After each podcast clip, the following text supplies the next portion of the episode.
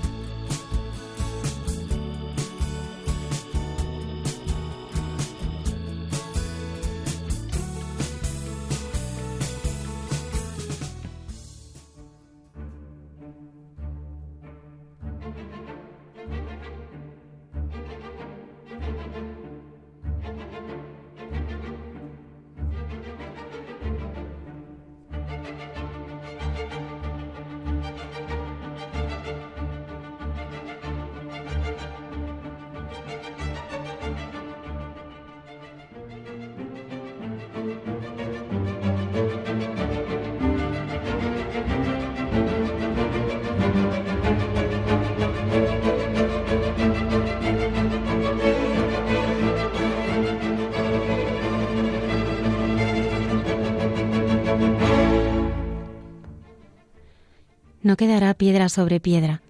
Aquella tarde de hace dos años en que el edificio de la parroquia de la Virgen de la Paloma se derrumbó a causa de un escape masivo de gas, parecía que la muerte y la destrucción habían ganado la partida. Pero tras las primeras horas de angustia y desconcierto, empezó a emerger la esperanza y la certeza de que el amor de Dios es siempre más fuerte. Esta noche el padre Javier Mairata entrevista a tres sacerdotes de la parroquia el padre Gabriel y el padre Alejandro, que aquel día nacieron de nuevo, y el padre Pablo, que aquel día vio morir a su hermano recién ordenado. Todos ellos compartirán con nosotros lo vivido aquellos días y su fe en la resurrección.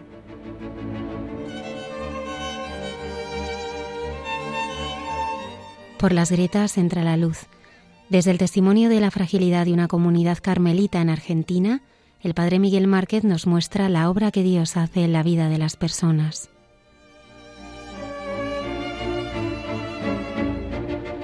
La dramática huida de la Sagrada Familia a Egipto perseguidos por Herodes es un episodio lleno de interrogantes que nos responde nuestra arqueóloga y biblista Cayetana Jairi Johnson. ¿Por qué nos complicamos la vida? La hermana Carmen Pérez y José Manuel Palomeque nos ayudan a descubrir que el camino para hacer más sencilla la vida pasa por sentirnos y vivir como hijos de Dios.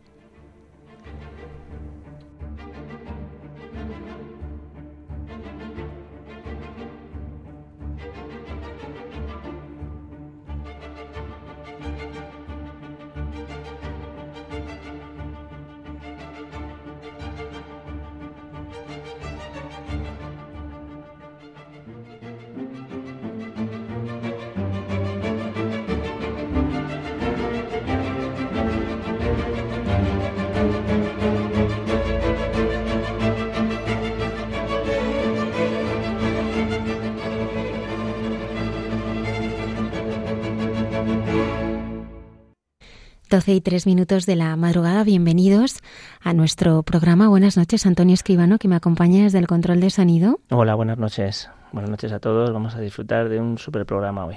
Tenemos un correo electrónico si nuestros oyentes quieren participar en directo, que es hay mucha gente buena, arroba radiomaria.es. Eso es, hay mucha gente buena, arroba radiomaria.es. Comenzamos con esta entrevista a estos tres sacerdotes que les aseguramos no va a dejar a nadie indiferentes. Gracias por acompañarnos.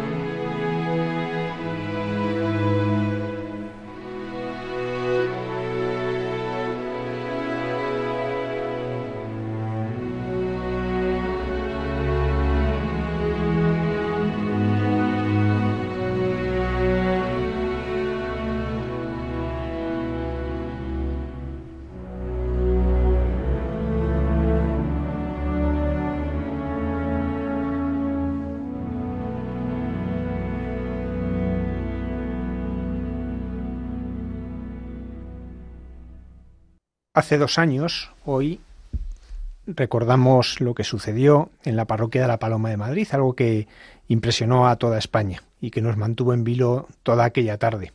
Poco antes de las tres de la tarde de aquel día hubo una explosión, una fuerte explosión que derrumba parte del edificio de lo que es la parroquia Virgen de la Paloma. Y bueno, aquella tarde pues todos lo sabemos porque lo recordamos, eh, pendientes del padre Matías que estaba en el quinto piso eh, pues casi a cielo abierto se había quedado allí, empezaron a llegar las, noticias de fallecimientos, de heridos, y esta noche nos acompañan tres sacerdotes de esta parroquia, el padre Gabriel Benedicto y Alejandro Aravena, que son párrocos insolidum de la parroquia, Gabriel Benedicto además es el vicario de la Sexta, la Vicaría Sur de Madrid, y también nos acompaña Pablo Pérez Ayala, eh, vicario parroquial y es hermano del padre Rubén que falleció en aquella explosión. Buenas noches. Buenas, noches. Buenas noches. Hemos hecho una pequeña memoria de lo que sucedió, pero eh, si queréis vamos viendo cómo, cómo, lo vivisteis cada uno desde donde estabais.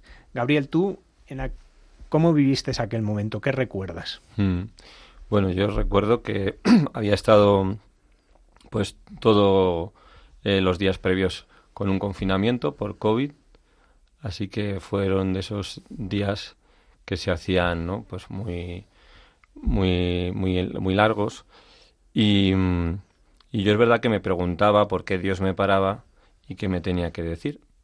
Y en los días previos mmm, volví a releer y me enganchó muchísimo eh, la teología de los tres días de von Baltasar y el misterio del sábado santo, de un Dios derrotado que baja a los infiernos, al no Dios, al no ser, y que va a destruir el misterio de la muerte. Yo decía, pues yo esto no lo he vivido.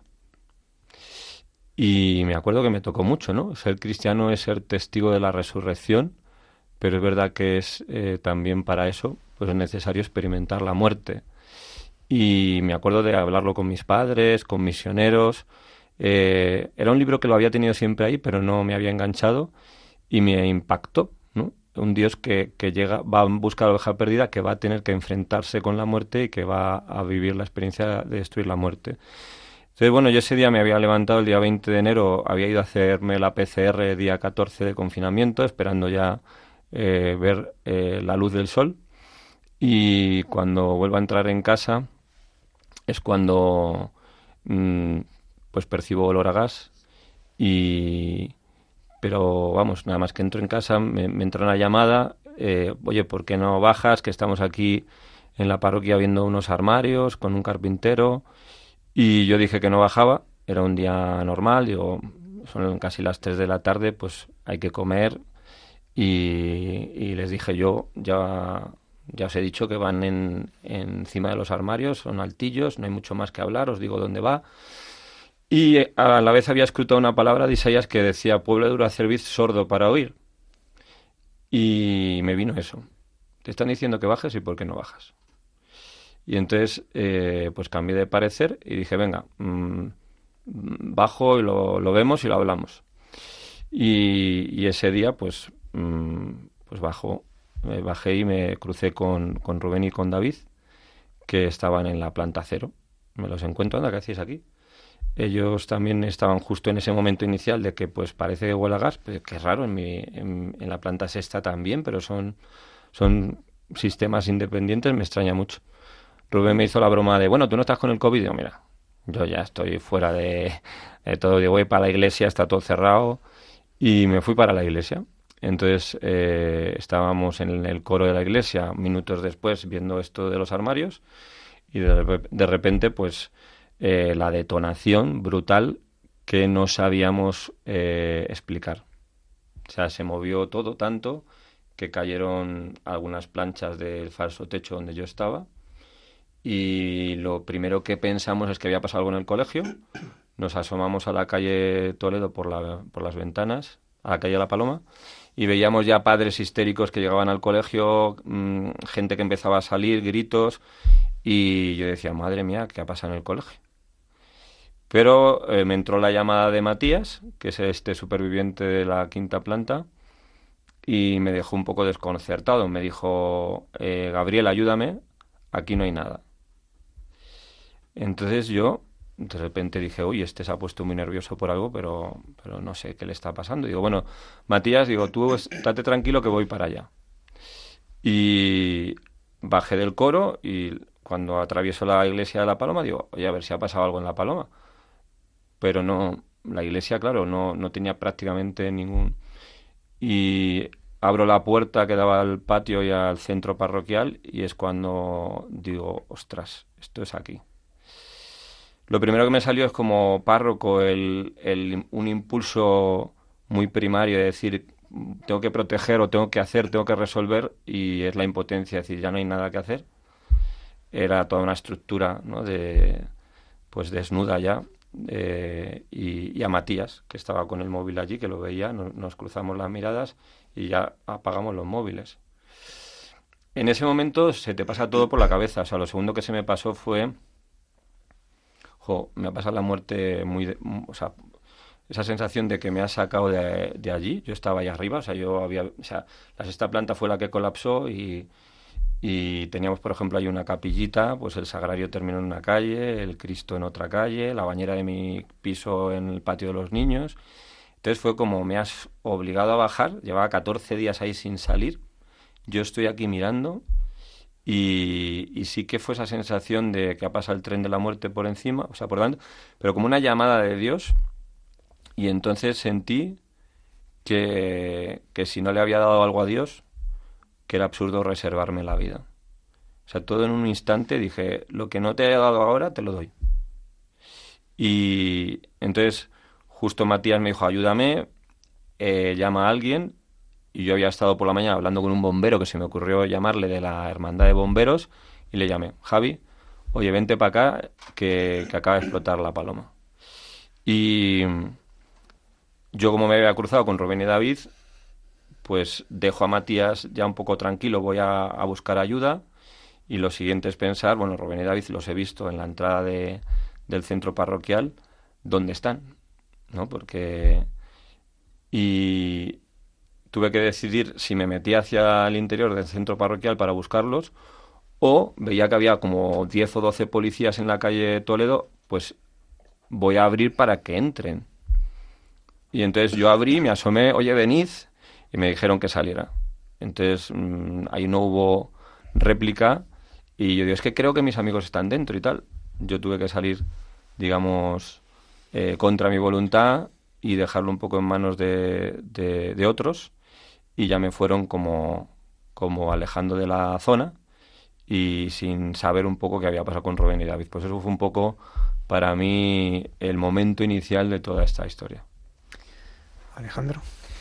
Bueno, pues como decía Gabriel, eh, había sido un tiempo, eh, los 10 días anteriores, de estar eh, confinado. Y me acuerdo que ese día salí para hacer una compra que no había podido hacer en el tiempo de confinamiento. Era una compra que era superficial porque era el grifo de la ducha de, nuestro baño. Y me acuerdo que yo estaba esa mañana recogiendo un poco la nieve porque estaba pasándose el agua hacia los despachos. Había mucha nieve acumulada, eh, con lo cual ese día lo, destiné a eso, a, quitar la nieve del, que había en el patio y que estaba sobre los despachos. Y de repente, como esta compra la había hecho por internet, la persona que, con la que había contactado me pone un mensaje justo a las dos y media de si quedábamos ese día. Habíamos nosotros quedado el día anterior, pero por una comida y luego por una reunión que tuvimos de la congregación no pudo ser. Con lo cual, decirle por tercera vez que no a esta persona eh, me resultaba, porque como ahí te valoran con estrellitas, decía, si te, si como que te niegas una tercera vez, ya te ponen una estrella menos. Y yo digo, mm, no, yo quiero ser un buen comprador. Y entonces digo, sí, sí, yo voy. Y entonces mm, así salí, fui a ducharme a casa. Yo no noté nada de olor eh, a, gas ni a nada. Me subí eh, como a las dos y cuarto más o menos, me duché y salí de casas más o menos a las dos y media Luego, cuando estaba en Villaverde, estaba haciendo la compra ya, me llama Rubén y, me dice de que dónde estoy. Yo le he dicho, he salido a comprar un momento. Me dice, porque aquí huele a gasoil. Rubén era consciente de que yo estaba limpiando. Cuando me dice que olía a gasoil, yo lo relacioné enseguida como si yo hubiese utilizado algún producto de limpieza que tuviera un olor así un poco, un poco fuerte, ¿no? Y, yo le digo, bueno, yo voy enseguida, hago una compra muy rápida y voy para casa.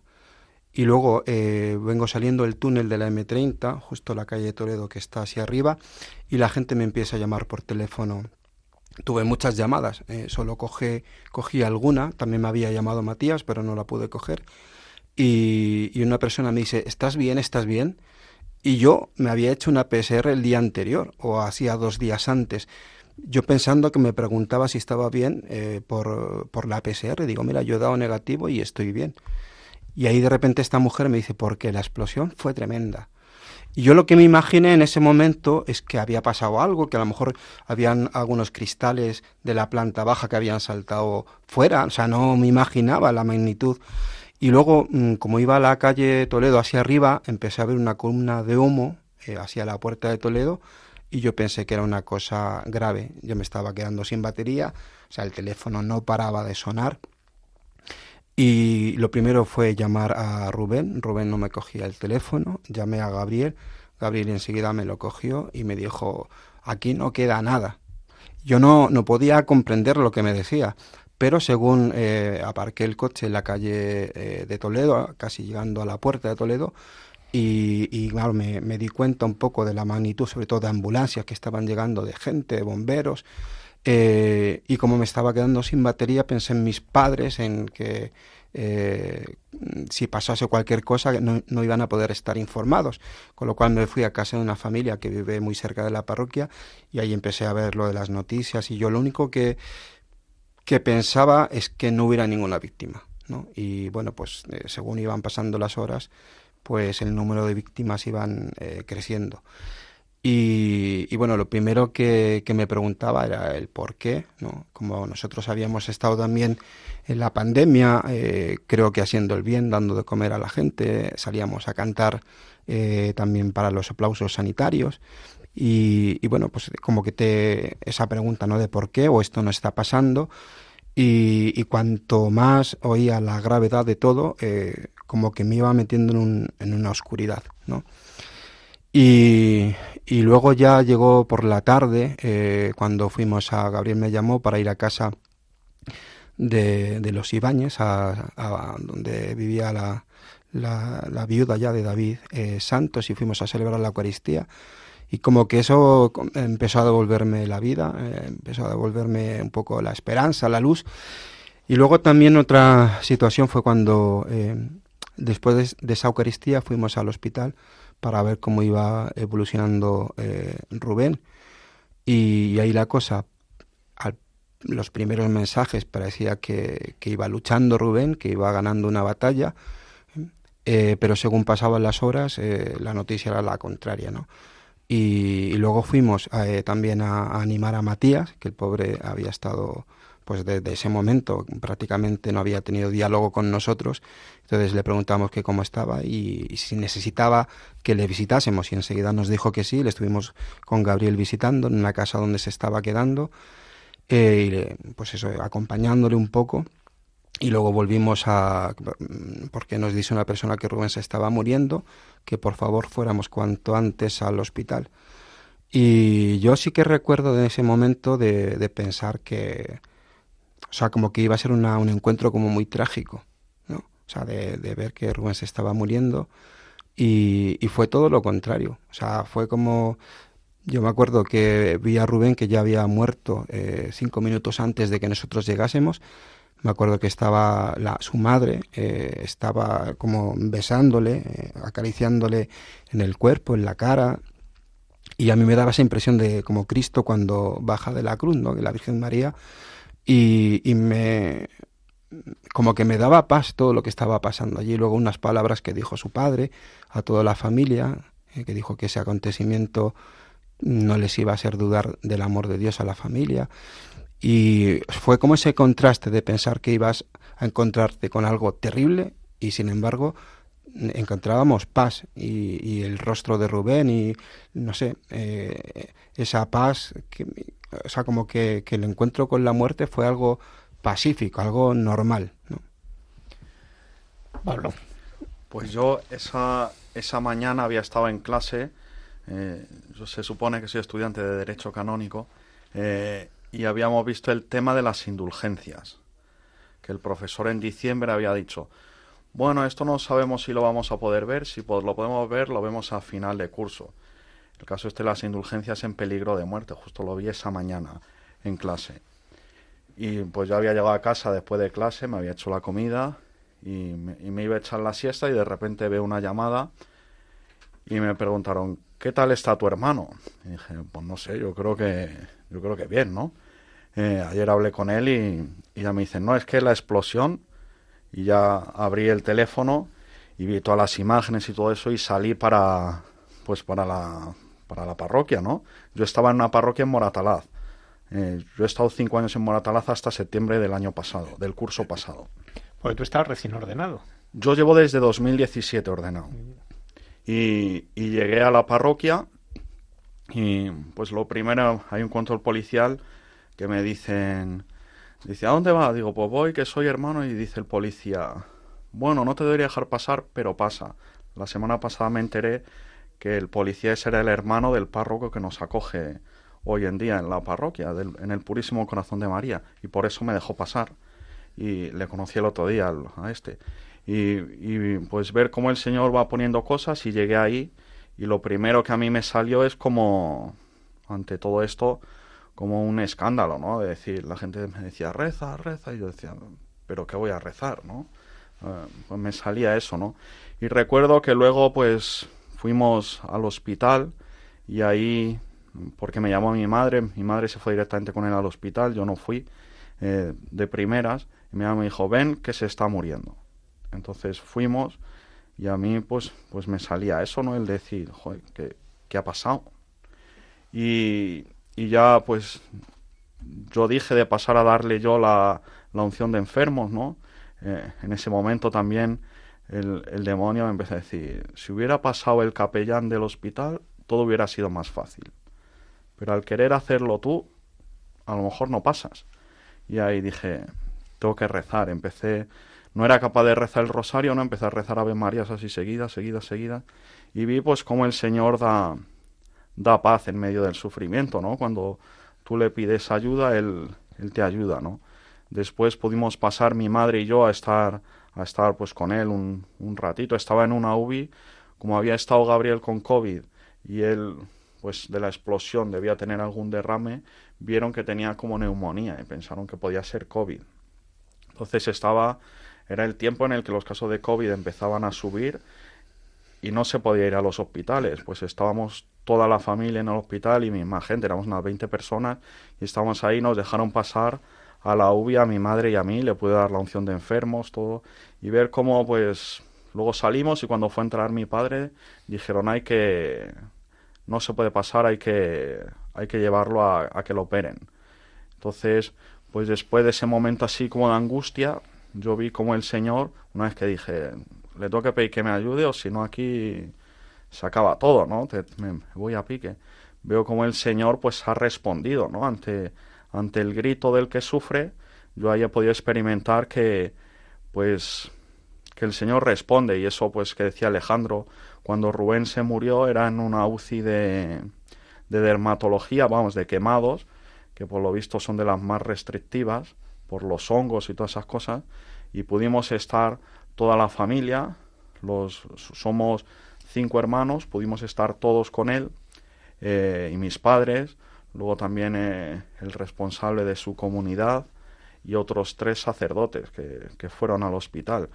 Y, y, luego lo piensas y dices, pues vaya detalle que ha tenido el Señor, ¿no? Porque lo normal es que no hubiera pasado ninguno. En el tiempo del COVID mucha gente se ha muerto sola y nosotros tuvimos esa gracia de, de poder acompañarle, ¿no? Yo me acuerdo que, pues que estaba ahí y ya nos dijeron, ya no hay nada que hacer, le hemos puesto 19 bolsas de sangre, pero ya el corazón eh, hasta que se apague. Y ahí pues pasamos y pues le decíamos eso, que, que estábamos con él, que le queríamos, todo eso, y como una lagrimilla le cayó del ojo, ¿no? Eh, ver al final, eh, dices, pues estaba ahí, ¿no? Inconsciente, lo que sea, pero su alma estaba ahí, ¿no? Y ver cómo pues se pudo sentir acompañado hasta, hasta el final y yo creo que eso ha sido una, una gracia para, pues para mí personalmente y para los que pudimos estar ahí, ¿no? Pablo, unos días después, ¿cómo lo vivió tu familia? Pues los días de después, eh, pues desde la fe. La, la frase que ha dicho Alejandro, hago una pequeña corrección, que es que esto no nos haga dudar del amor de Dios. O sea, de aquí al futuro, ¿no? Y yo veo cómo eso se ha, se ha cumplido, ¿no? Eh, ese mismo día eh, estábamos esperando y mi hermano Dani nos dijo, bueno, mi, mi mujer está embarazada, Leticia está embarazada. Eh, mañana tenemos la ecografía, ella ha dicho, mientras estaba en la, en el, haciendo la autopsia, dijo, hemos, hemos pensado en cancelarla, pero, pero no se puede porque como la canceles con esto del COVID, luego te puedes ir a, a, dos meses. Y pues se hizo la prueba, eh, embarazada de mellizos, no, no un embarazo normal, ¿no? Pues una gracia también eso, ¿no? Y ver cómo nos ha permitido unirnos más, ¿no? Eh, yo nunca he sido de irme de vacaciones con mis padres, ¿no? Los últimos veranos he ido con ellos, he estado con ellos, hemos estado juntos todos. Veo cómo nos ha unido más, ¿no? Y cómo lo hemos podido vivir desde la fe, ¿no? Eh, eso no quita el dolor, pero la fe, pues hemos experimentado cómo consuela realmente.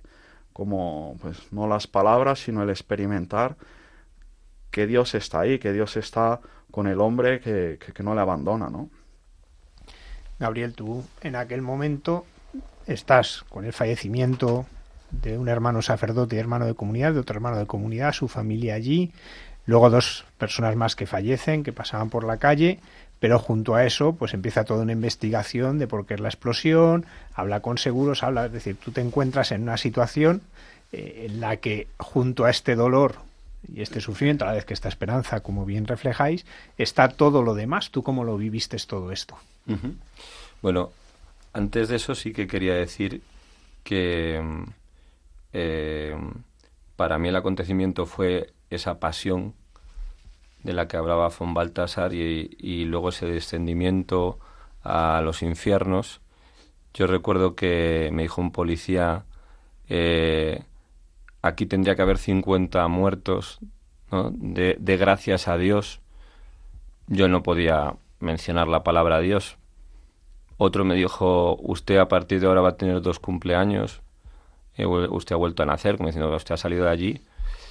Y, yo estaba como aplastado, como aplastado. Em, el encuentro también con, con, la, con la esposa de, David, eh, ver que, bueno, pues que eh, que posiblemente se iba a quedar eh, viuda, pues para mí fue el descender a los infiernos, ¿no? Porque dices, aquí hay niños, esto es una familia. Y, y entonces hubo como, como una, una consolación en medio de todo este dolor que fue la Eucaristía en casa de, los padres de Sara, que bueno, pues que le pedíamos al Señor, ¿no? que se hiciera presente y notabas un poco como su, su proximidad. Y luego, como decía eh, Alejandro, el encuentro con, con, Rubén en la sala de operaciones que había fallecido, que estaba muerto, eh, veíamos yo, o sea, había un rostro súper sereno y, como que me vino lado de la transfiguración, ¿no? O sea, a mí me dio una paz tremenda y luego nos decían los bomberos también que cuando habían atendido a Rubén que Mm, días después, ¿no? que fuimos a darle las gracias, nos decían, o sea, Rubén dice, tiene un rostro iluminado. Y pues, eh, digo, esa fue mi impresión, ¿no? En el, en, el momento en que nos encontramos, ¿no? Con Rubén y nos despedimos. Es verdad que Rubén había sido seminarista, había sido diácono eh, y luego sacerdote. Entonces, pues bueno, lo habíamos visto un poco como, como muy de cerca, ¿no? Y le teníamos así en ese sentido como mucho cariño. Llevaba seis meses de ordenado. Y, y como nos decían los bomberos, eso que, que por, por las lesiones, él estaba, pero dice, no hizo alusión al dolor, sino a las personas, preguntó por muchas personas, ¿no? Sobre todo por David, por su amigo David.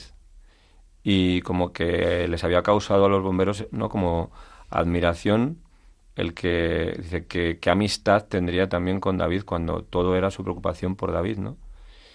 Y otro bombero nos dijo que cuando encontró eh, a David, dice, hacía mucho tiempo que, él no rezaba, muchos años, y, le movió el corazón a, rezar, el Padre Nuestro, ¿no? Yo estaba totalmente aplastado y un poco como decía Pablo, ¿no? Eh, yo le dije al Señor, Señor, heriré al pastor y se dispersarán las ovejas. O sea, eh, sácame de aquí, pues mañana yo tengo que levantarme y enfrentar consolar primero como pastor y luego pues enfrentar la situación. Y, la verdad es que yo vi como el Señor pues eh, me, me dio pues este buen ánimo, nuestra fortaleza y cuando tuvimos el día del entierro eh, pues ese, cantar ante la tumba, ¿no? El, con toda la parroquia, eh, yo podía decir que Cristo había resucitado, ¿no? Y de hecho me fui de allí por la tarde a Telemadrid como a decir, tenemos que, salir y en medio de este silencio tan terrible, eh, afirmar que, mm, que, Dios está, ¿no? que Dios nos sostiene y que, y que hay esperanza. Yo decía que nos quiten lo bailado, porque yo lo que daba gracias a Dios es que la pandemia había obligado a un grupo de sacerdotes a trabajar juntos. Siempre nos dividimos tareas y nos vemos luego. Pero aquí todo lo hacíamos juntos. Es decir, si repartíamos alimentos, era juntos. Si cantábamos, era juntos. Si hacíamos la retransmisión de YouTube, lo hacíamos juntos. Y cuando terminó la pandemia, ya nos apetecía como comer juntos, cenar, pasábamos, entrábamos, era como, como que se había formado una familia. Entonces yo le dije, jo, mm, gracias porque cuando nos hemos tenido que despedir, ha sido en un momento en el que nos gustaba estar juntos. Porque a veces los sacerdotes somos como muy eh, individualistas, sin quererlo, estamos muy acostumbrados, ¿no?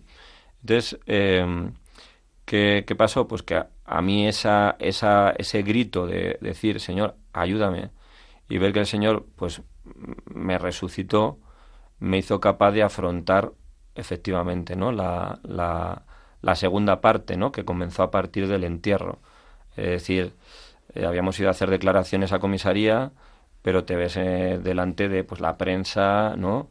Una investigación que eh, apunta en una dirección y, y, a nosotros lo que nos dio paz, ¿no? Hablando con gente que son vecinos, pues nos comentaban que estaban con tratamiento psicológico, ¿no? Y digo, mira, nosotros si no estamos, no es porque seamos de otra pasta, sino porque yo mm, me podría haber quedado, ¿no? En el día 20 de enero, pero Dios me sacó, ¿no? Y, y entonces la verdad es que luego mm, Dios nos dio personas para, para saber la verdad, ¿no? Hubo una, una frase muy bonita, eh, de una manera así enigmática, eh, un joven de la parroquia pues me comentó que había soñado con Rubén y que le había dicho dos cosas, que estaba resucitado y, le decía, lo que tú buscas y necesitas está delante de ti. Y, y yo decía, ¿y qué es lo que está delante de ti? Y le dije, mira, tú atento porque algo te va a pasar, que Dios te está poniendo, ¿no? Te está regalando algo bueno para tu vida y tú no lo ves. Pero yo, después de todo esto, ¿no? Pues empecé a decir, oye, ¿qué ha pasado aquí? ¿Y cuál es la verdad? Porque yo siempre somos seres ¿no? Eh, hechos a imagen y semejanza de Dios y, quieres entender la realidad, que es inteligible cuando hay una causa, ¿no? cuando hay una razón explicativa. Entonces, pues empecé a mirar fotos y a, preguntarme ¿no? Eh, cosas y, y bueno, pues de repente empecé a tener datos que me encontraba por el camino para saber cuál había sido la verdad y me hizo clac la cabeza. O sea, tal cual la frase me vino. Lo que tú buscas está delante de ti y esta es la verdad. Entonces yo supe enseguida que la verdad es que había habido una fuga en la calle Toledo y que el gas había entrado de la calle y había entrado en el centro parroquial y Dios nos permitió pues contrastarlo, saber dónde estaba cada uno y poder realmente eh, entender lo que había pasado y, y luego como la, la investigación corroboró, Policía Científica corroboró que en el edificio las pruebas de estanqueidad habían sido eh, buenas, óptimas, y que la fuga estaba fuera y evidentemente la cantidad de gas que se había metido en el edificio no procedía de una instalación doméstica y al abrir ya la calle Toledo se supo incluso cómo, ¿no? O sea, por dónde había entrado, ¿no? Y, y cómo había pues ese socavón, esa, ese, esa separación de, de, en la válvula de, de gas y al principio pues intentamos que se investigara el proceso se, se cerró rápidamente y extrañamente eh, a las cuatro semanas de la explosión. Todavía al día siguiente Policía Científica hacía fotos y la verdad es que hubiera estado bien, como en el caso de General Pardiñas, que sí que el CESITA se ha hecho una, una prueba científica para saber si hubo o no negligencia, pues en este caso pues no, no, no se investigó más y se, se archivó el caso como un accidente, ¿no? Y, y entonces, bueno, en ese primer mes eh, tuvimos que enfrentarnos a situaciones difíciles, pero con esta palabra, ¿no? La verdad la tienes delante de ti y, y con amor a la verdad, ¿no? Fuera la que fuera.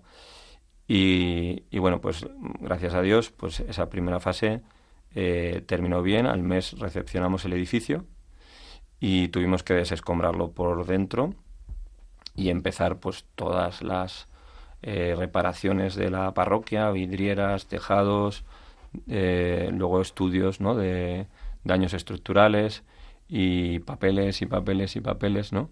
Yo cuando era seminarista pasé por una parroquia en obras y, y en mi corazón dije, Señor, si un día soy sacerdote, o sea, no quiero tanto polvo, tanta, tanto ladrillo, o sea, yo me... Yo... y entonces, bueno, pues te metes en esto, ¿no? De, en, en, una, en un camino distinto. Eh, para nosotros también fue muy duro que durante dos meses la parroquia estuvo cerrada. Entonces, eh, no tenías cómo contactar con la gente. Celebrábamos el domingo en la parroquia de Santiago, iban unos poquitos, y todo se paró. Entonces, también una de las cosas duras fue esa incapacidad de poder eh, verte semana a semana eh, con, con, los jóvenes, con los grupos, con los matrimonios. Sí, el poder realmente tener vida parroquial. O sea, ya no era solamente todo este follón y esta carrera contra reloj, sino el hecho de que nos veíamos eh, en el seminario acogidos, como en la diáspora, y un poco en silencio. O sea, hasta que se reabrió la parroquia dos meses después, parecía que había pasado un año. Entonces fue un tiempo también, pues, de, de combate, de bueno, pues de, de aceptar eh, pues el contratiempo, como San José, que siempre tiene una nueva promesa, y, y, entonces abrazar esa realidad que te hace sufrir y esperar en Dios, esperar en Dios, ¿no? Así que bueno, pues ese, ese tiempo habría muchísimos detalles de, eh, pero bueno, pues así lo hemos vivido. Alejandro, como decíamos, salíamos de toda la pandemia. De hecho, en aquel momento empezaba otro pico, por lo con todo lo que había de restricciones, de tal, lo que había significado para la vida de la parroquia, y como nos contaba la Gabriel, dos meses cerrada, toda esta situación. ¿Eso en tu corazón de sacerdote cómo resonaba?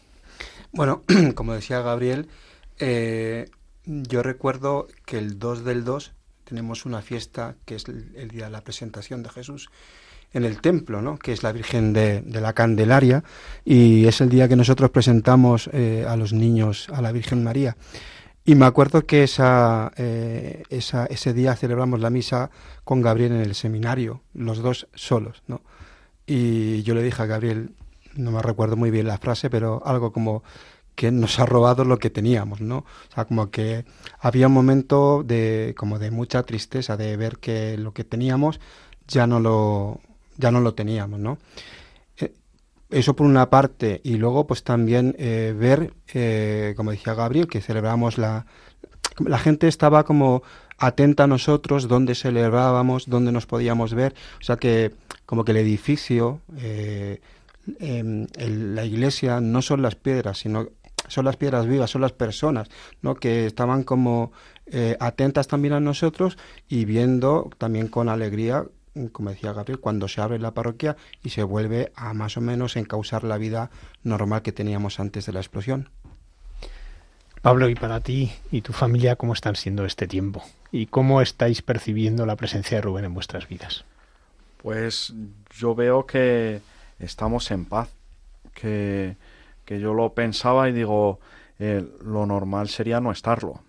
Eso es lo normal, ¿no? Ante, porque tú tienes un cáncer y te vas haciendo la idea de que te puedes morir. Y cuando uno se muere es doloroso, pero te has preparado, ¿no? Esto ha sido de repente, de un, de un momento a otro, ya no está, ¿no? Y, y yo veo que pues en mis padres y en mis hermanos he podido ver que, que están en paz, que, que, con la ayuda del Señor, pues uno no se queda ahí, ¿no? Que, que puede seguir adelante, ¿no? Lo he visto también en, pues en la familia de David, ¿no? Como el Señor les ha ayudado también a seguir adelante. Eso no quita que mis padres, que mis hermanos, que la familia de David no tengan dolor y no sufran, ¿no? Pero que, que el Señor nos da cierta paz y nos da pues el, el, consuelo que uno puede buscar en cualquier cosa, pues lo experimentamos en el Señor y yo eso pues pues lo veo eh, personalmente, ¿no? A mí cuando fue la explosión se me puso un deseo de decir, yo quiero ayudar a reconstruir la paloma. Y se lo dije a Gabriel y pues acabé viniendo a la paloma, ¿no? Y todo el mundo me decía, pero estás loco. Va a ser día tras día recordar que tu hermano no está, que tu hermano se ha muerto. Y yo veo pues cómo el Señor a mí me ayuda, ¿no? Como pues no es así, ¿no? Que el Señor hace las cosas distintas a los proyectos que, que o a las lógicas que humanamente tenemos. Ahora es un momento que, junto a la reconstrucción de la parroquia como piedras vivas, que también se va reconstruyendo, también es la reconstrucción del edificio. ¿Cómo está siendo toda esta situación y, qué desafíos os está presentando? Mm. Bueno, en, una, en, un primer lugar, eh, la parroquia como tal, como es un espacio ahora muy pequeño, no alberga a todos los feligreses. Entonces, eh, damos las gracias al Colegio de la Salle que nos acoge ya durante estos dos años eh, para hacer la catequesis de comunión. Y luego también eh, pues la ayuda de tantas parroquias. Tenemos cinco parroquias donde las comunidades neocatecumenales acuden porque no tenemos ya espacios no ni salas. Y urge el que no tener la familia separada porque el tiempo transcurre ya son dos años. Primero intentamos no como eh, se dice así en una, en una, lengua vulgar, un pelotazo, ¿no? Decir, bueno, pues a ver si damos con un gran multimillonario, con las administraciones, con las empresas, con fundaciones, y como Dios lleva la historia y eso no lo ha bendecido, eh, pues yo notaba que, que estábamos como, como el pueblo de Israel, que el rey Ciro les eh, lleva hacia la tierra prometida y, y les dice, reconstruid vuestro templo, pero, oye, no sé qué pasó, que llevaban 20 años allí y, no se había movido una piedra. Y dice, Dios le dio ánimo a Esdras para mover al pueblo, ¿no? Para construir el templo. Y entonces esa palabra es la que a mí me ha marcado desde hace dos meses o dos meses y medio, como coger otro camino.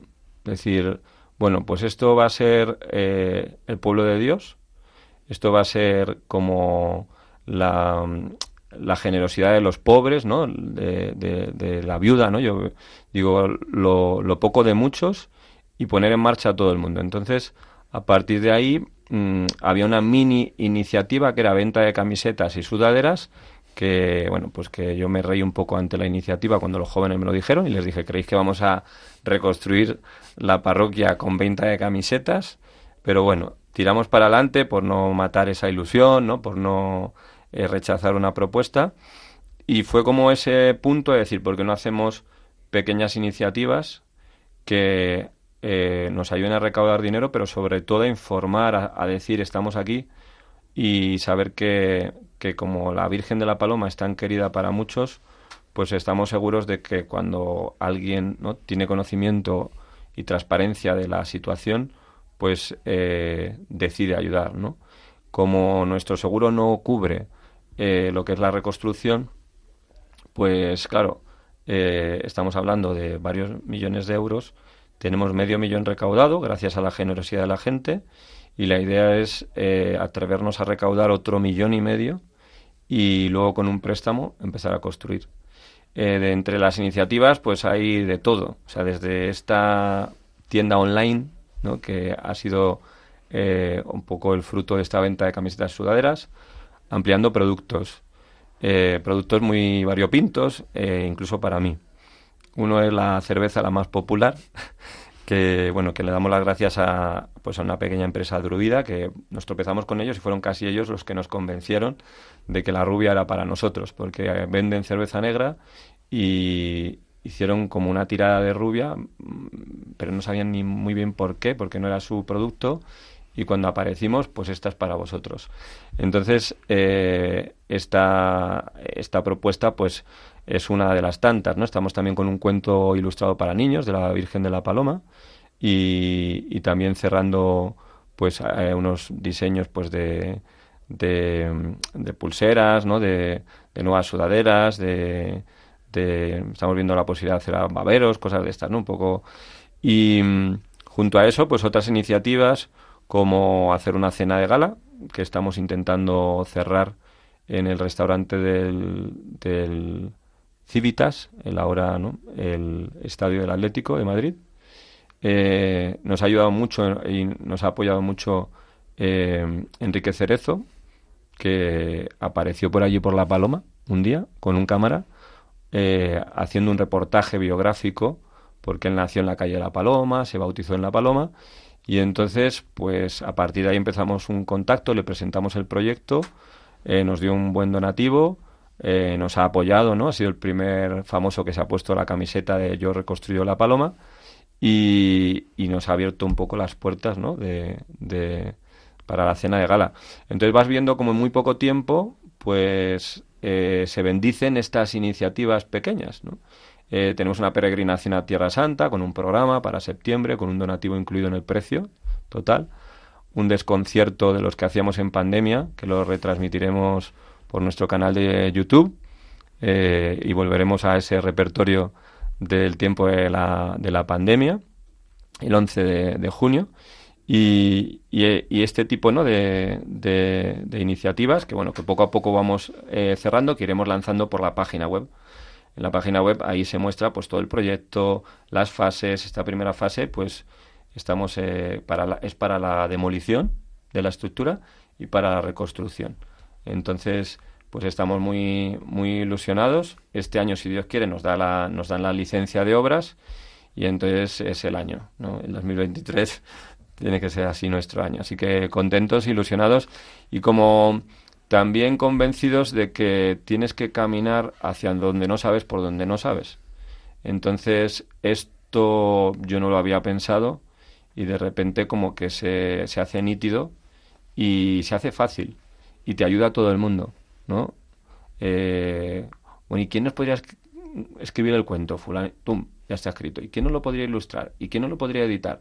Y como que eh, salen las cosas, ¿no? Yo creo que, que también pues será un poco un proyecto en el que yo creo que todos los madrileños podrán decir que han puesto también su piedrecita, ¿no? Y que, que podamos otra vez pues reabrir ese centro parroquial que, que tanto fruto ha dado y que, y que tanto, ¿no? tantas personas esperan que reabramos. Para nuestros oyentes de fuera de Madrid, lo que hay que decir es que la Virgen de la Paloma es muy querida en Madrid, hasta el punto que antiguamente era la primera salida que hacían las mujeres después del parto a presentar a su hijo a la Virgen de la Paloma. Y que el día 15 de agosto son los bomberos, precisamente los que descienden la, la imagen que hay allí en la parroquia. Antes de acabar, me gustaría haceros una pregunta a los tres. Todo es para bien de los que ama el Señor. Muchas cosas las habéis contado. Eh, pero para cada uno de vosotros, ¿cuál es el mayor bien que Dios ha sacado de todo este dolor, de todo este sufrimiento, de todo lo que ha pasado? Pues para mí, por ejemplo, ha sido que después de una vida no muy larga, ¿no? En una parroquia en la que yo pues ya empezaba a vivir con monotonía todo, ¿no? Eh, el Señor me ha desestabilizado totalmente. Para la frase mi recordatorio decía, mi gracia te basta, ¿no? Y yo he podido experimentar que eso es verdad que yo creo que es un buen, un buen fruto. Bueno, pues para mí, em, yo siempre me pregunto por qué, por qué no estaba allí. Pero cuando tienes que acompañar en el dolor a las personas en un hecho tan difícil de afrontar, o cuando hay que afrontar el reto de reconstruir la parroquia o de mantener una comunidad parroquial en el exilio, eh, y necesitas ayuda de tanta gente, eh, tienes que reconocer que no puedes. Y entonces tienes que dejar a Dios que, que aparezca, ¿no? Ser, ser Dios. Luego es un camino también de humildad, ¿no? Porque hay que pedir mucha ayuda y, y a veces a lo mejor no te la prestan o a veces sí te la prestan y en ese sentido tienes que humillarte y decir, pues es que necesitamos, necesitamos pedir ayuda, ¿no? Yo siempre he sido, por ejemplo, un buen estudiante y si alguna vez no entendía algo, iba a mis padres, que son ingenieros, pues me explicaban lo que fuera y, yo decía que no era así. Pero era por, por no querer reconocer que necesitaba ayuda. Entonces, eh, pues es un camino de humildad, es decir, pide ayuda y déjate ayudar. Y, y luego también, pues por, por ver que, que Dios, cuando dice el Salmo, me estuvo bien el sufrir, así aprendí tus mandatos, también nos hace madurar. O sea, yo creo que, que hay muchas superficialidades que te, te quita el Señor con estos acontecimientos y otra vez te vuelve a llamar a lo esencial, ¿no?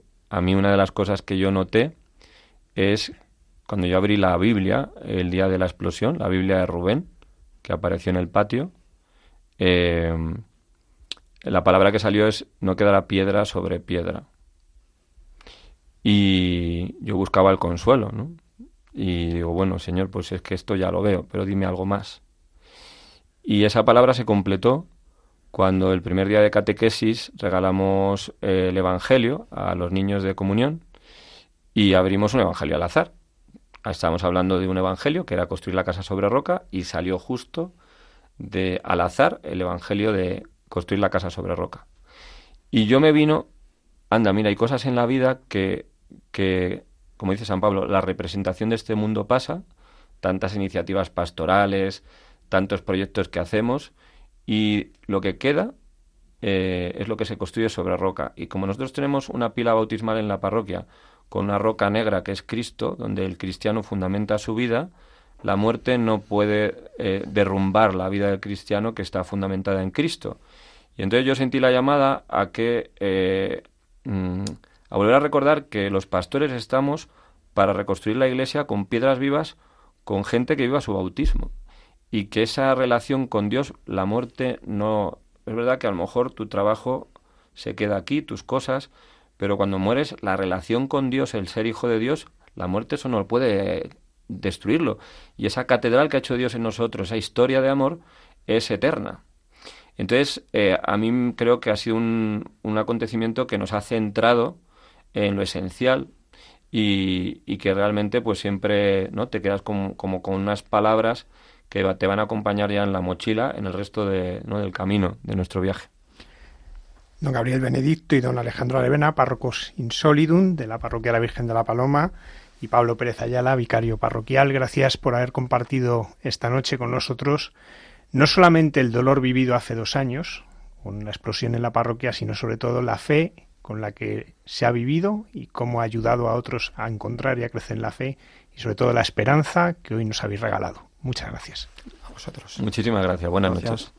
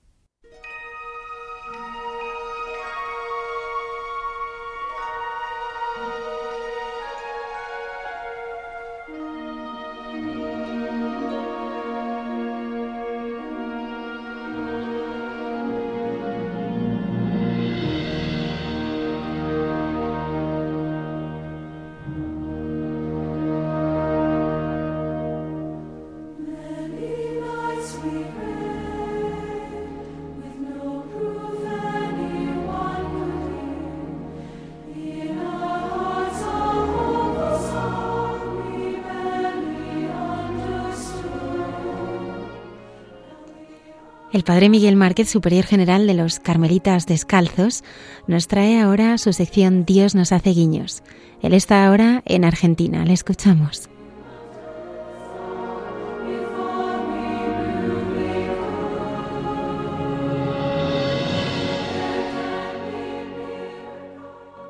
Buenas noches a todos y mi deseo de paz, de, gracia y de don para cada uno de vosotros que escucháis en este momento os, hablo desde un lugar muy, muy especial. Cada lugar es Tierra Santa, pero me encuentro en el corazón de Buenos Aires, mi Buenos Aires querido. También he escuchado ese tango tan, tan famoso.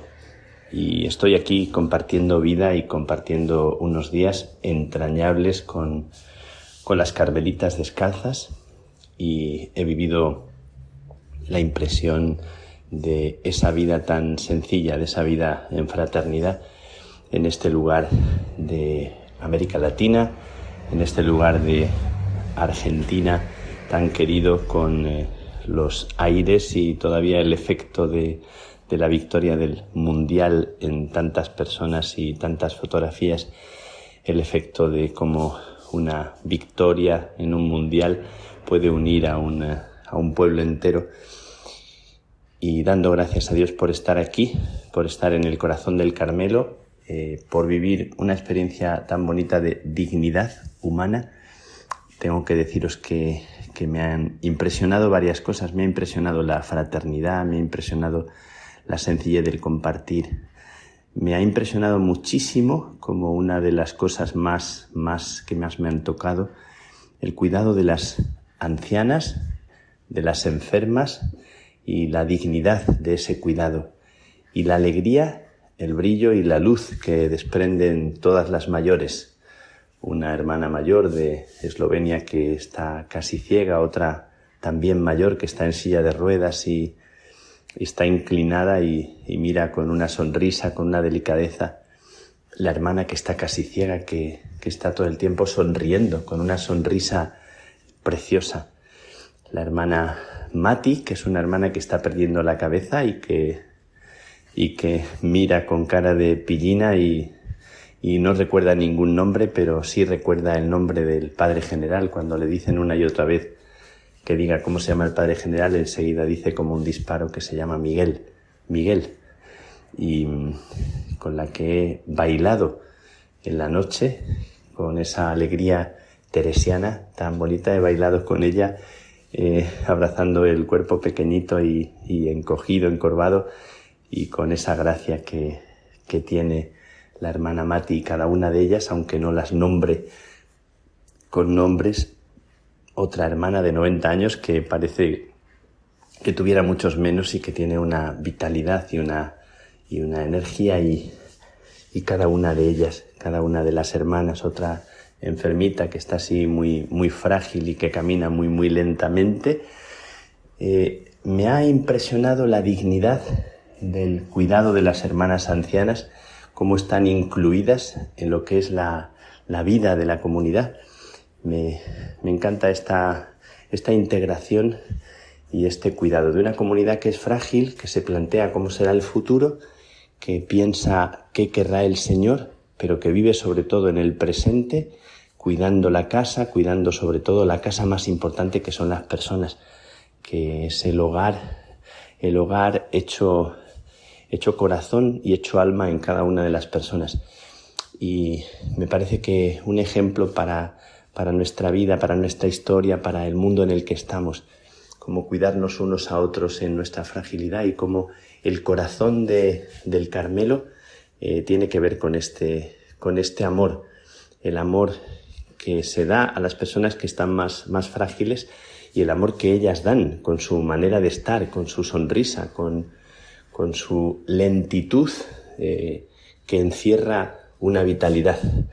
Así que estos días he venido para compartir vida, pero sobre todo para también dejarme, dejarme evangelizar, dejarme decir, dejar que me, me conecten con lo que es el tesoro y el corazón del Carmelo, que es el corazón del Evangelio y quiero decíroslo, quiero compartirlo, porque me parece que hay que rescatar siempre en nuestras vidas eh, todo lo que es la fecundidad de la fragilidad.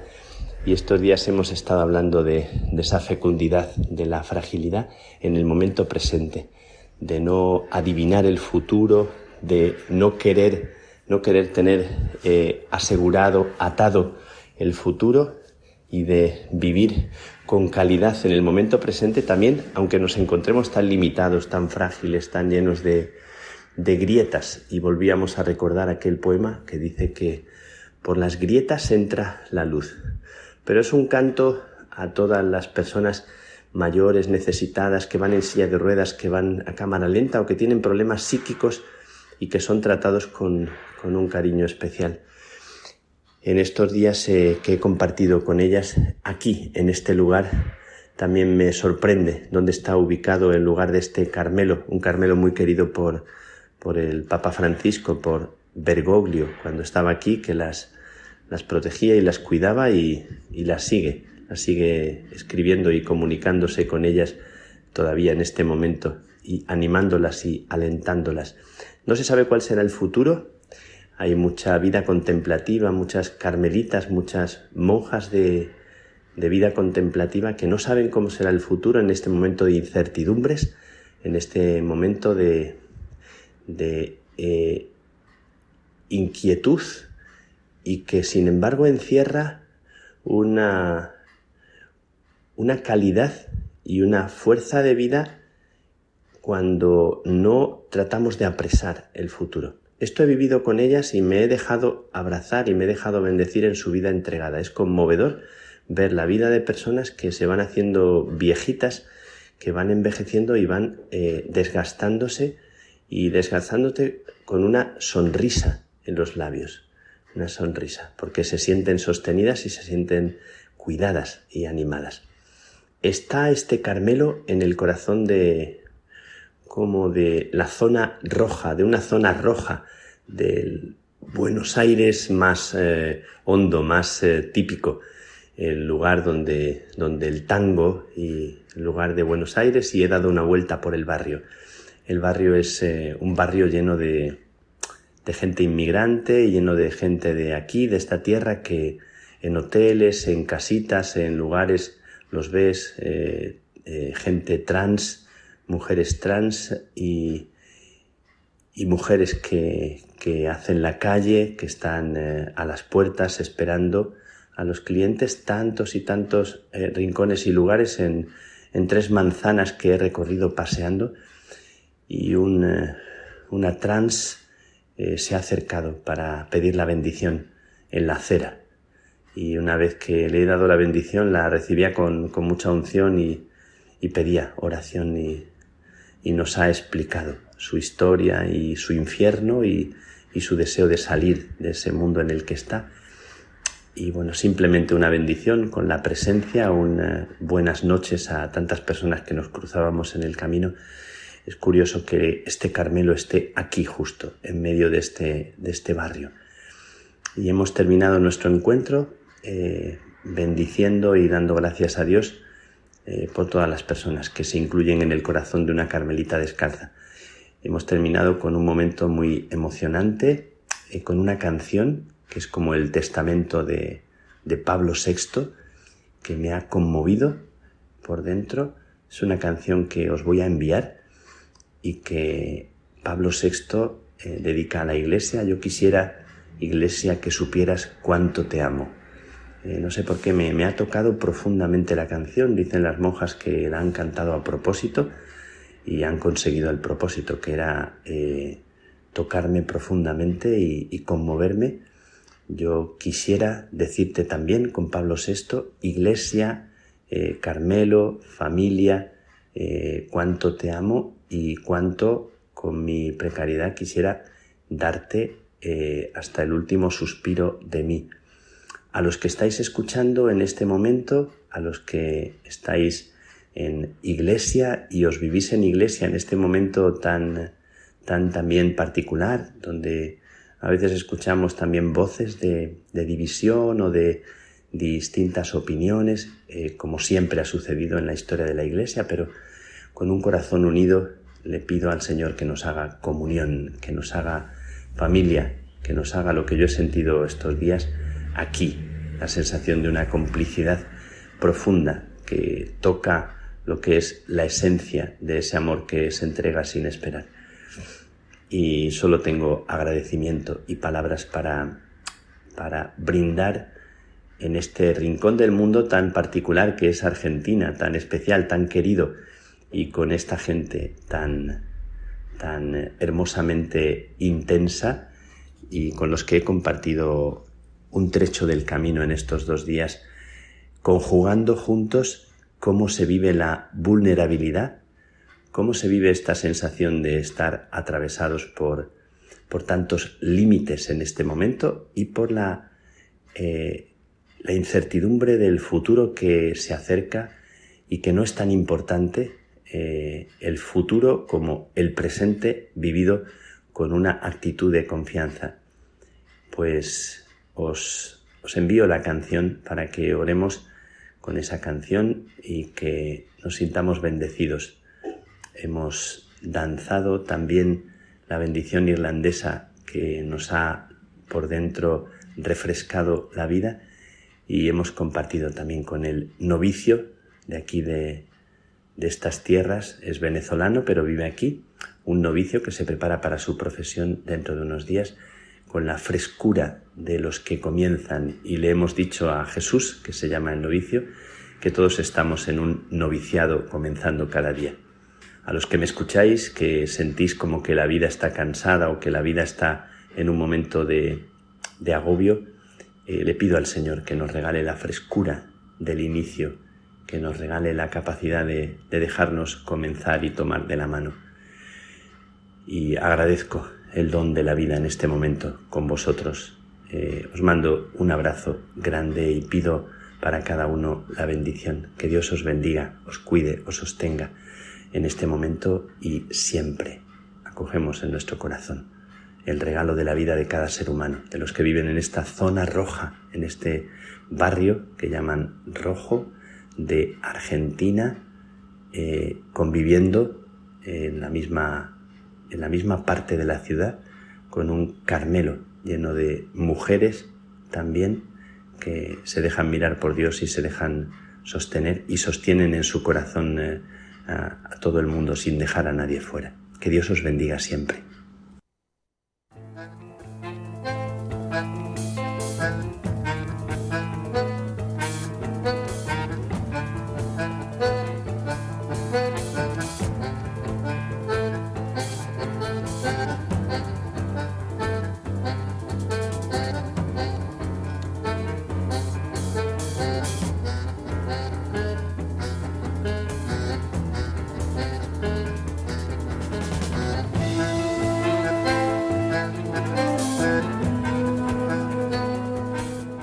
Antonio, qué bien que nos hayas puesto un tango. Sí, hombre, la ocasión lo merece, ¿no? Desde Buenos Aires, pues es que no puede ser otra cosa. y bueno, la verdad mm, que, que recordando las palabras de, de, del padre Miguel, me sorprende, me sorprende sobre todo en esta ocasión eh, cómo es capaz de enternecernos con mm, estando con las, con las hermanas, ¿no? que ha dicho los nombres y demás, y luego eh, darse un paseo y dar una bendición pues, a una persona de la calle y demás. Creo que no hay otra persona como el Miguel Márquez. He visto las zapatillas de Pablo VI. Es verdad, una fotografía, ¿no? Que ha mandado, sí. La publicaremos. Qué bien, son increíbles. Tú también rezas con, con los niños de catequesis la bendición irlandesa. La bendición irlandesa, sí, sí, la descubrí relativamente hace poco tiempo. Y, y, bueno, me la enseñó el padre Miguel porque le vi cómo hacía él una pequeña coreografía que repetimos todos los oratorios de, que hacemos con los niños en catequesis, que es una vez al mes, pues justo al terminar el oratorio hacemos la bendición irlandesa. Eh, ya se saben todos, se saben toda la coreografía, la letra, es una maravilla, la verdad. Y tú sabes que la Sagrada Familia recorrió 2.000 kilómetros durante el exilio en Egipto. Pues no, no lo sabía. Me he enterado con, con la sección Ahora que de Cayetana y me ha parecido una auténtica barbaridad. Jesús en su tierra, Cayetana, nos lo va a contar ahora.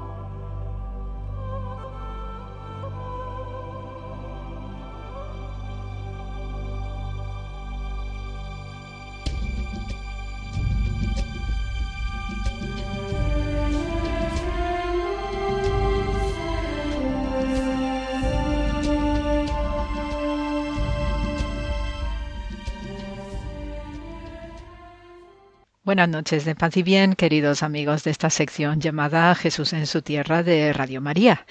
Y bien, eh, todavía tenemos pues eh, vivo lo que es este ambiente navideño y especialmente en estos días eh, voy a prestar atención y también os invito a hacer este recorrido conmigo acerca de la salida de Belén hacia Egipto de la Sagrada Familia.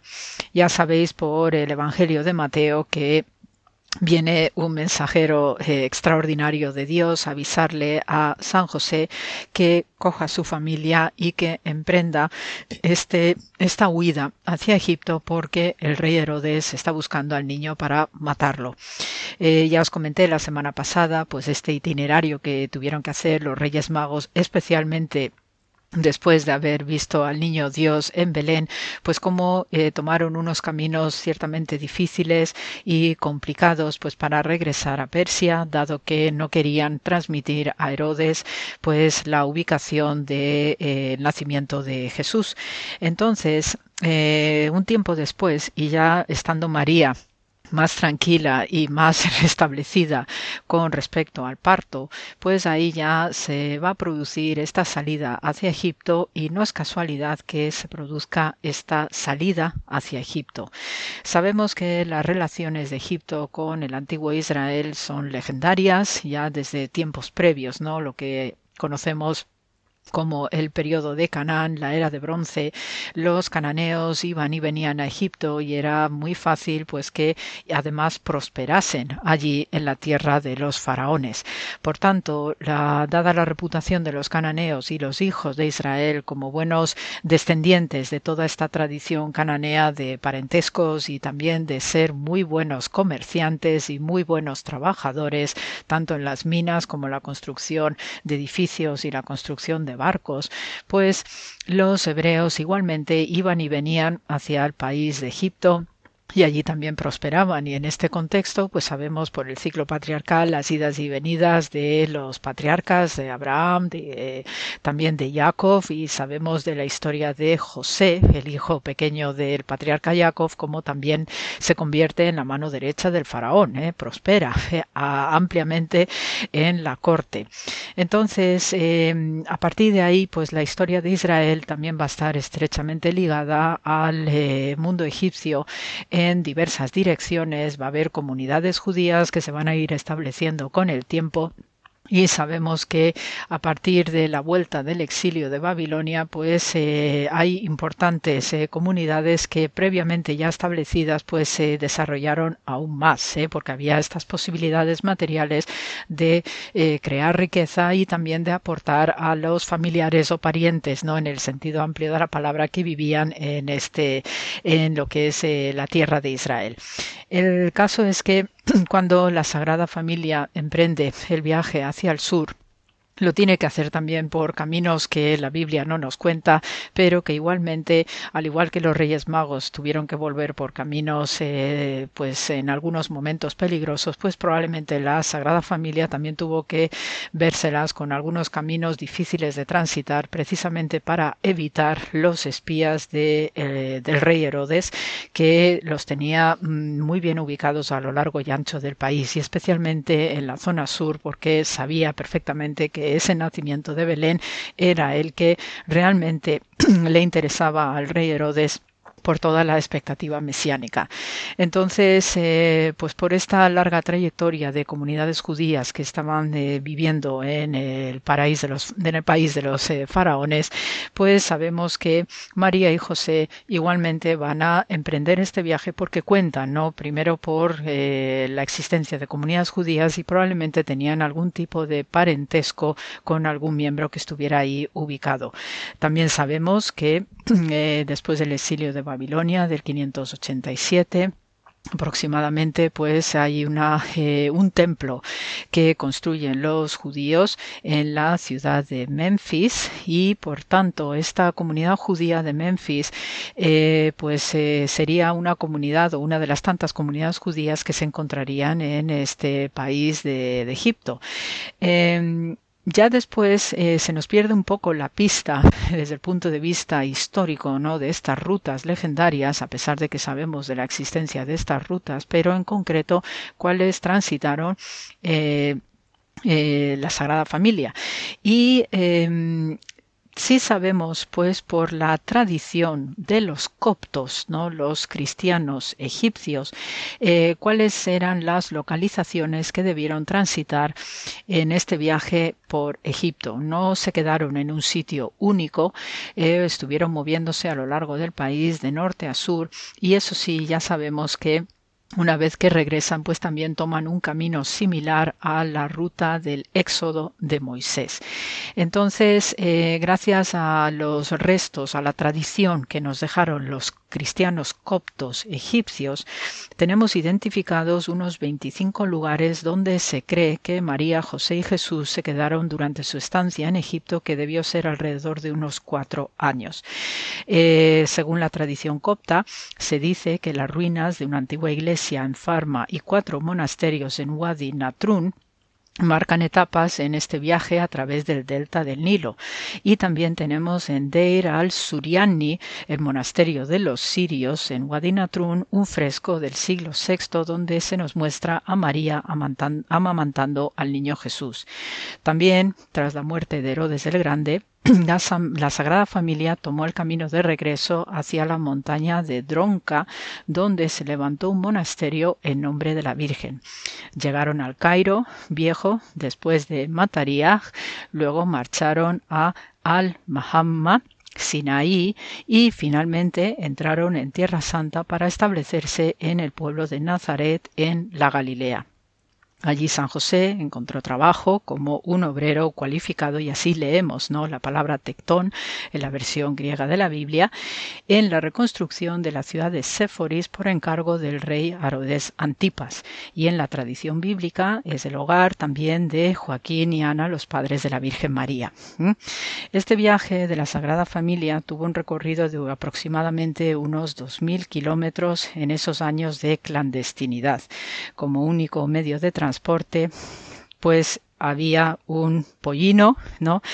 que ese también era el vehículo, ¿no? entre comillas, de transporte de su tiempo, y eh, la parte principal del camino la debieron hacer a pie, que era también la forma más habitual de transporte mm, desde hace muchísimo tiempo, pero especialmente para la gente humilde y especialmente la que no quería llamar la atención.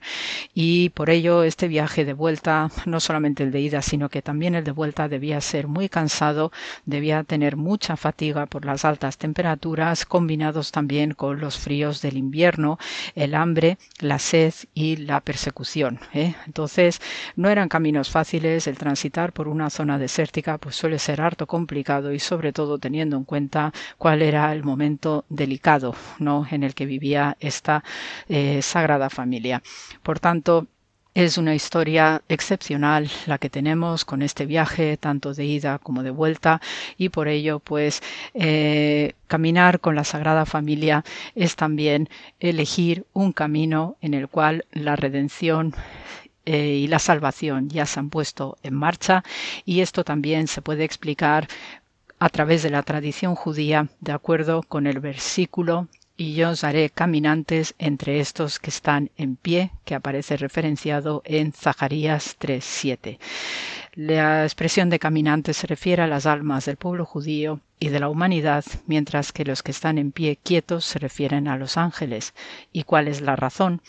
Aunque en muchos aspectos los ángeles pueden ver la divinidad más claramente que nosotros, Fundamentalmente las almas son superiores a los ángeles porque buscamos caminar con Dios en las rutas que nos marca con la ley tal como hicieron los Reyes Magos y San José para proteger a María y a Jesús, pues también nosotros podemos hacer camino en este año recién nacido y dejémonos guiar por la sabiduría celestial a poco que miremos al cielo, porque al igual que los Reyes Magos siguieron una estrella hacia Belén, también San José miraba al cielo para ayudarle a llegar sano y salvo a su hogar en la Galilea.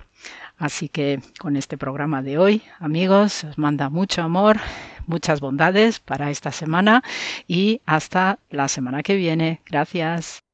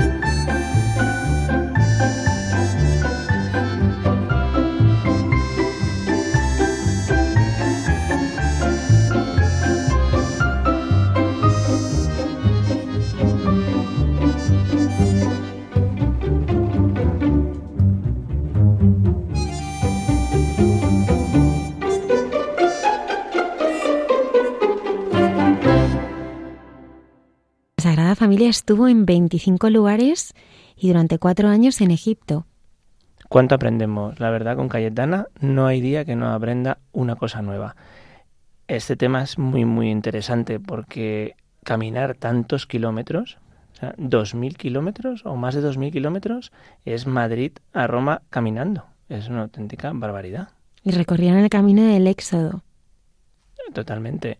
Me imagino siendo el Hijo de Dios, ese camino lleno de dificultades, como ha dicho, de hambre, y no solo de hambre, sino que le estaban persiguiendo. O sea, encima iban detrás de ellos, eh, eh, que encima tenían que ir escondidos, siendo el Hijo de Dios. Es, auténticamente impresionante. Agradecemos a Cayetana que cada viernes nos acerque más a conocer la vida de Jesús. Ahora la hermana Carmen Pérez y José Manuel Palomequen nos traen la sección y su diálogo siempre tan especial entre tú y yo.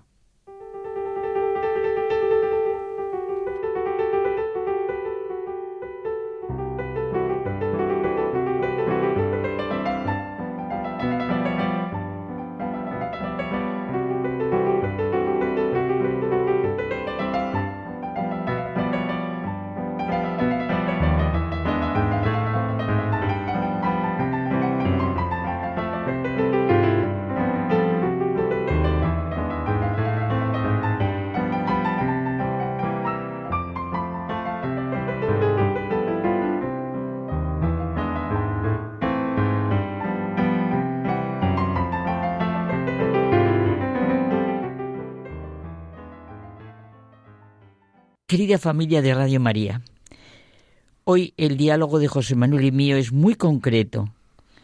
Dejarnos transformar por Jesucristo. Un apartado del Eclesiastés dedicado al sentido común dice en el versículo final, Dios hizo a los humanos equilibrados, pero ellos se buscaron preocupaciones sin cuento. La Biblia que yo uso es la versión oficial de la conferencia episcopal, otras tienen otras traducciones, pero también ponen de manifiesto cómo los hombres nos hemos complicado y estropeado la vida que Dios nos dio al crearnos, ¿verdad, José Manuel? Es que es verdad, es que nos complicamos la vida con nuestros pensamientos, con nuestros sentimientos, con los resentimientos, con los deseos, con las acciones, con nuestra desconfianza y falta de fe también nos complicamos la vida con nuestras angustias y miedos, ¿eh? Porque realmente nos quitamos a nosotros mismos nuestra libertad. Y es que nadie realmente puede quitárnosla, nos la quitamos nosotros. Exacto. Nos pueden quitar todo, como tú dices, excepto una cosa. Y es la última libertad humana. Elegir qué actitud adoptamos ante las circunstancias. Eso lo dice muy bonito Víctor Fran, y ya lo hemos comentado tú y yo varias veces. Esto nos lleva a lo fundamental que es en la vida la fe. Creer es dejarnos transformar por Jesucristo, dice el Papa Francisco, dejarnos transformar por Él para ver la realidad con sus mismos ojos, en un proceso gradual y ascendente. La fe nos permite, aquí y ahora, construir sobre cimientos sólidos y relaciones humanas estables y duraderas. La mirada de la fe aporta la manera de contribuir a una sociedad mejor, a conseguir una vida común. Esta expresión del Papa puede llegarnos muy dentro y hacernos un gran bien. Cristo no es sólo aquel en quien creemos, sino aquel con quien nos unimos para poder creer. Es que la fe no solo mira a Jesús, sino que mira desde el punto de vista de Jesús, con sus ojos. Por eso el que cree es transformado en una criatura nueva. Es transformado por el amor. Y su existencia se dilata más allá de sí mismo. Claro. El cristiano puede tener los ojos de Jesús, sus sentimientos, su condición filial, porque se le hace partícipe de su amor, que es el Espíritu. Por esa transformación en Cristo, podemos decir con San Juan, Pero todo esto, claro, sentirlo con el corazón. Mirad qué amor nos ha tenido el Padre para llamarnos hijos de Dios, pues lo somos. Somos hijos de Dios. Realmente esta es nuestra verdadera identidad. Soy hijo de Dios y así he sido enviado al mundo. Y por tanto, Carmen, desde esta premisa que tú estás diciendo, tenemos que dejar de lamentarnos. Tenemos que dejar que Jesús nos transforme. Y leer, leer el Evangelio desde esta perspectiva. Y en los momentos difíciles, pedir ayuda al Señor. Entregarle nuestros miedos y pedirle que nos ayude a seguir por el camino que nos lleva a Él. Claro, porque Él es fuerte en nuestra debilidad. Gloriarnos como San Pablo en nuestras debilidades para que habite en nosotros el poder de Cristo. Nos basta su gracia. La fuerza se realiza en la debilidad, porque cuando somos débiles, entonces somos fuertes. Jesús fue crucificado y vive por el poder de Dios. Nosotros somos débiles con Él, pero viviremos con Él por el poder de Dios para con nosotros. No confiemos en nosotros mismos, sino en el amor de nuestro Padre Dios. Seguro que nuestros oyentes conocen el libro de El regreso del Hijo Pródigo, ¿verdad, José Manuel? De Nowen. Pues también escribió un pequeño libro, La voz interior del amor, que tiene un subtítulo que es clarísimo, Desde la angustia a la libertad. Y es una verdadera llamada del amor de Dios a nuestro yo más profundo. En la introducción dice él mismo que lo escribió en el periodo más difícil de su vida. Perdió la autoestima, las ganas de vivir, de trabajar, e incluso fue muy purificada en su esperanza y confianza en Dios.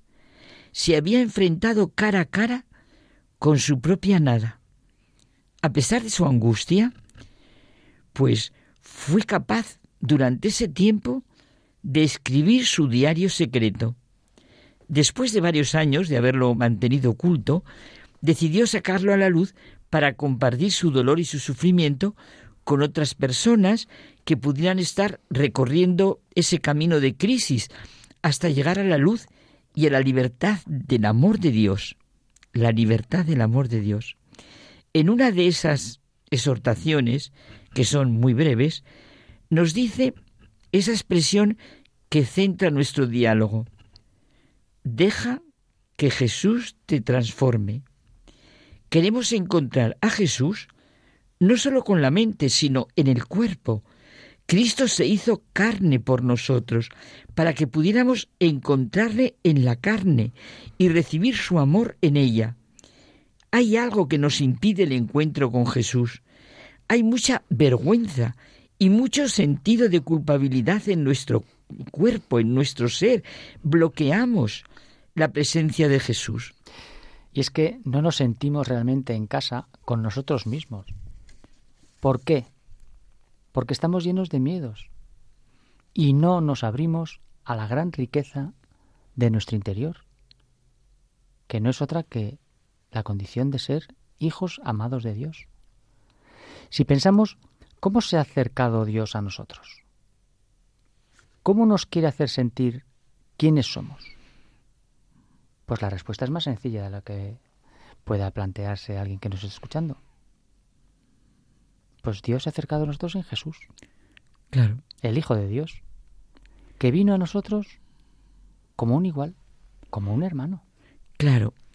Y no podemos encontrarnos con Jesús, como estamos diciendo, en nuestro ser más profundo, mientras sigamos con montones de dudas y miedos. Vino para librarnos de esos lazos y crear un espacio en nosotros en el que pudiéramos estar con Él encontrarnos, esto es importantísimo, encontrarnos a nosotros en Él. Quiere que vivamos la libertad de los hijos de Dios. Tengo que desechar mi desconfianza y falta de fe pensando que no puedo, que no soy capaz. Si no soy yo el que es capaz o no, sino mi Padre Dios. Carmen, sencillamente tenemos que estar en la presencia de Jesús como cada uno es y pedirle un corazón libre de todo miedo para vivir como Él quiere que viva. Jesús vino para darnos un corazón nuevo, una mente nueva y al final un cuerpo nuevo. Por tanto, creamos, confiemos y por eso dejemos que Él nos transforme por su amor y nos permita recibir su afecto en todo nuestro ser. Encontrarnos a nosotros mismos en Él. Esa es la gran transformación. Es que esto que estás diciendo, José Manuel, tal cual, ¿eh? eso es lo que han experimentado todos los que se han encontrado con Jesucristo.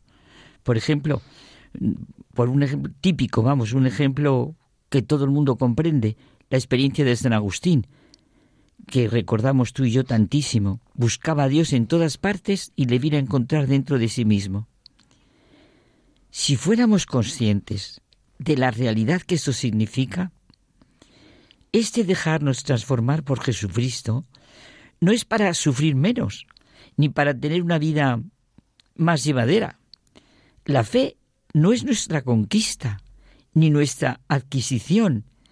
Creemos porque la fe nos ha conquistado, porque nos hemos adherido a Dios, confiando en Él plenamente. La fe no es un escudo para vencer el miedo, es la amorosa conciencia y la confiada certeza de la existencia de Dios, que es Padre, y nos ha hecho hijos por Jesucristo, con Jesucristo y en Jesucristo. Y por eso, ya para ir terminando, dejarnos transformar por Jesucristo significa mirarnos y mirar todo, absolutamente todo, desde la gran realidad de nuestra verdadera identidad. Somos hijos de Dios. Y así nos encontraremos realmente, experimentaremos alegría y experimentaremos nuestra libertad. Hasta la semana. Hasta la semana que viene.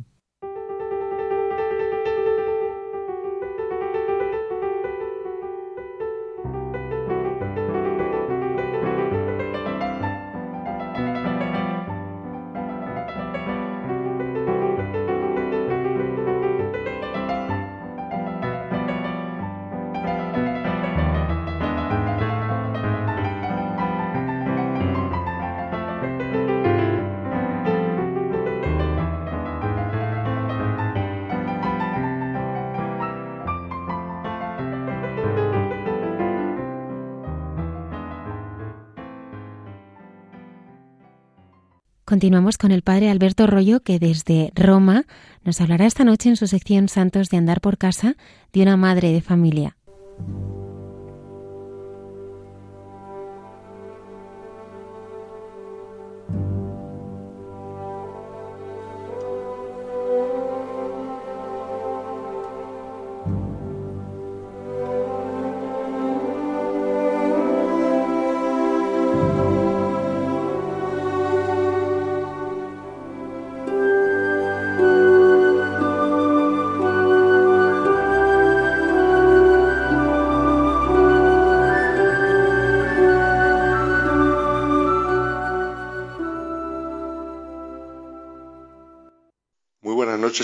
Oyentes de Radio María. En esta sección de Santos de Andar por Casa, a veces recordamos algunos importantes de la historia de la Iglesia, que han dejado una huella grandísima y aparecen en los libros de historia, pero otras veces hablamos de santos que no aparecerán en los libros de historia y sin embargo han hecho historia porque han hecho mucho bien allá donde vivían y según sus circunstancias. También hemos hablado de algunos candidatos a los altares que luego con el paso del tiempo han sido beatificados e incluso canonizados, y que aquí ya les proponíamos como modelos, porque estaban en proceso o porque habían sido declarados venerables. Eso es lo que ocurre con la candidata a los altares de la que vamos a hablar hoy, declarada recientemente venerable por el Papa Francisco, una mujer que espero de verdad que llegue pronto a los altares, porque su testimonio es muy sencillo dentro mm, de la normalidad, pero a la vez es grande y muy necesario para las mujeres de hoy en día. Estamos hablando de una mujer que viene descrita como normal, alegre, optimista, que tenía mucha confianza en Dios y un abandono en sus manos. Era una madre de familia que tuvo once hijos, una esposa fiel y solícita, que supo amar a su marido y recibir también mucho amor de él. Fueron un matrimonio ejemplar, que no llamaron la atención por nada especial y sin embargo hicieron muchísimo bien allá donde estaban y en el ambiente en el que vivían. Era una mujer valenciana que pasó, sin embargo, la mayor parte de su vida en Madrid, aunque nunca olvidó sus raíces de Valencia, donde había nacido en el año 1925. Algunos ya habrán adivinado que me refiero a Amparo Portilla Crespo, esposa y madre, santa de andar por casa, nunca mejor dicho, porque esa fue su labor principal, el cuidar de la casa y cuidar de su familia. Había nacido en una familia en la cual eh, hubo un sufrimiento grande cuando ella tenía 12 años, que fue el que su padre, en el año 1937, fue asesinado al comienzo de la guerra civil.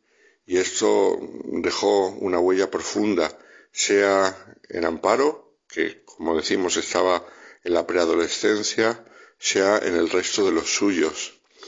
Al acabar la guerra civil, pudo finalizar sus estudios de maestra y comenzó su actividad en la parroquia como catequista.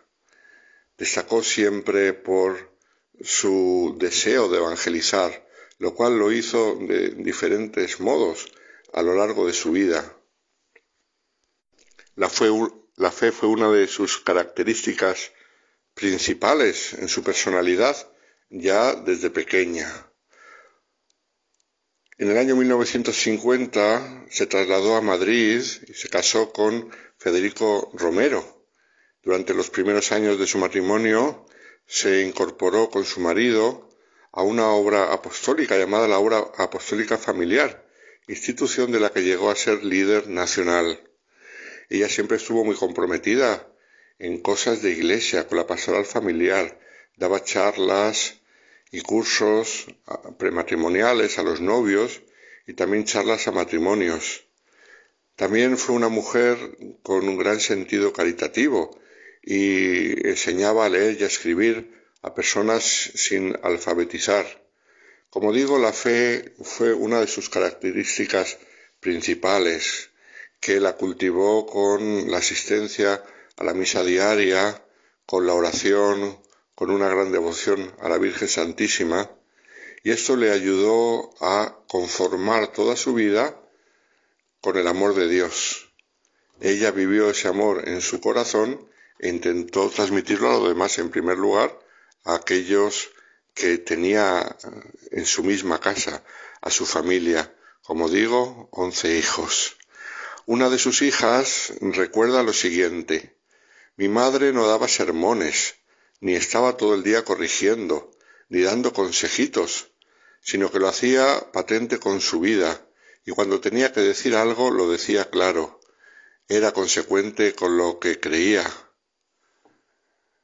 Había estudiado magisterio y puericultura y antes de casarse trabajaba en una institución que se llamaba Biblioteca y Documentación en Valencia como lectora de libros, de los que después hacía comentarios críticos para que la gente supiera qué orientación tenían, tanto cultural como doctrinal. Este trabajo lo siguió haciendo en Madrid cuando se casó, pero luego lo dejó porque no tenía tiempo. Los once hijos, prácticamente uno cada año de seguidos, algunos concretamente se llevaban once meses de diferencia, le llevaban mucho tiempo y ella decidió dedicarse a su familia, a sus hijos, a su marido. Pero después encontró tiempo para más cosas. También se dedicó a tantas personas que llevaba a casa, pues daba formación, daba cursillos, y a la gente que no sabía leer les enseñaba a leer. Se involucró también mucho con las familias que trabajaban en su casa. Compaginaba su vida familiar con la dedicación a su apostolado y dedicaba también mucho tiempo a sus amistades.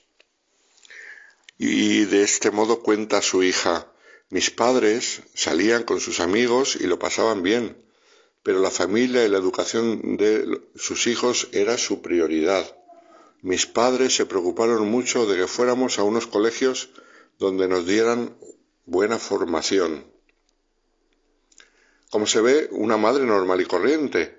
Aquí no tenemos hechos extraordinarios, no tenemos milagros, no tenemos místicas, no tenemos a una mujer que haya escrito libros, no.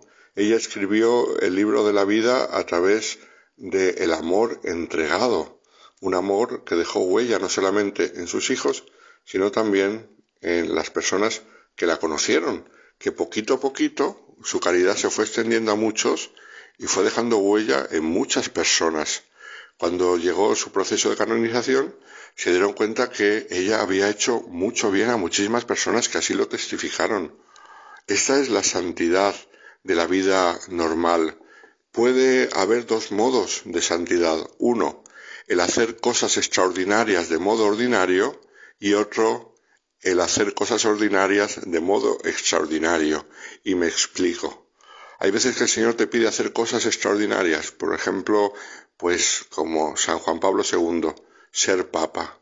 Y además ser un papa mm, de una vida tremenda, llena de récords, récords de viajes, récords de encíclicas, récords de visitas, récords de escritos, el Papa de los grandes récords del siglo XX.